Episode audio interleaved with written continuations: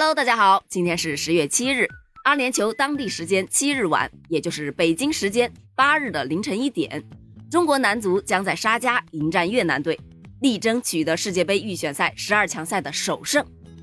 新华社发文称呢，虽然将一场十二强赛第三轮的较量定义为生死战，或许是为时尚早，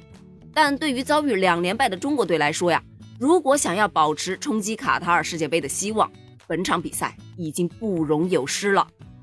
从各项数据来看呢，国足理应取得胜利。你看，中国队世界排名七十五位，越南队九十五位，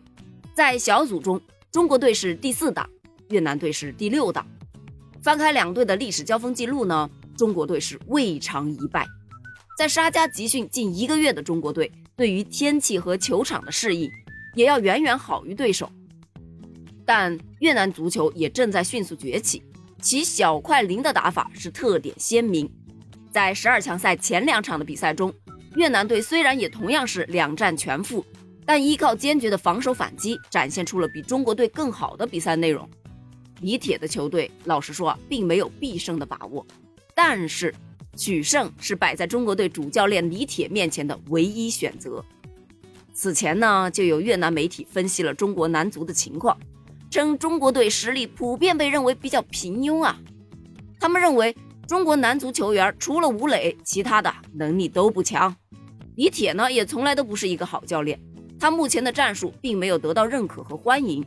还表示称中国队致命的弱点就是没有能够胜任由守转攻的中场球员，以及中国男足的防线他不够灵活。因此呢，他们认为如果越南踢得好，完全有机会拿到分儿。他们对于这场比赛是势在必得，而对于国足球员来说，对于本场比赛的获胜，同样是抱有非常大的信心，甚至有队员已经主动向教练组请战了。就像新华社说的：“进一步，一切皆有可能；退一步，如临万丈深渊。”对于现在饱受争议的李铁来说呀，一场急需的胜利就是解决问题的最好办法。所以呀，期待国足今晚的出色发挥吧。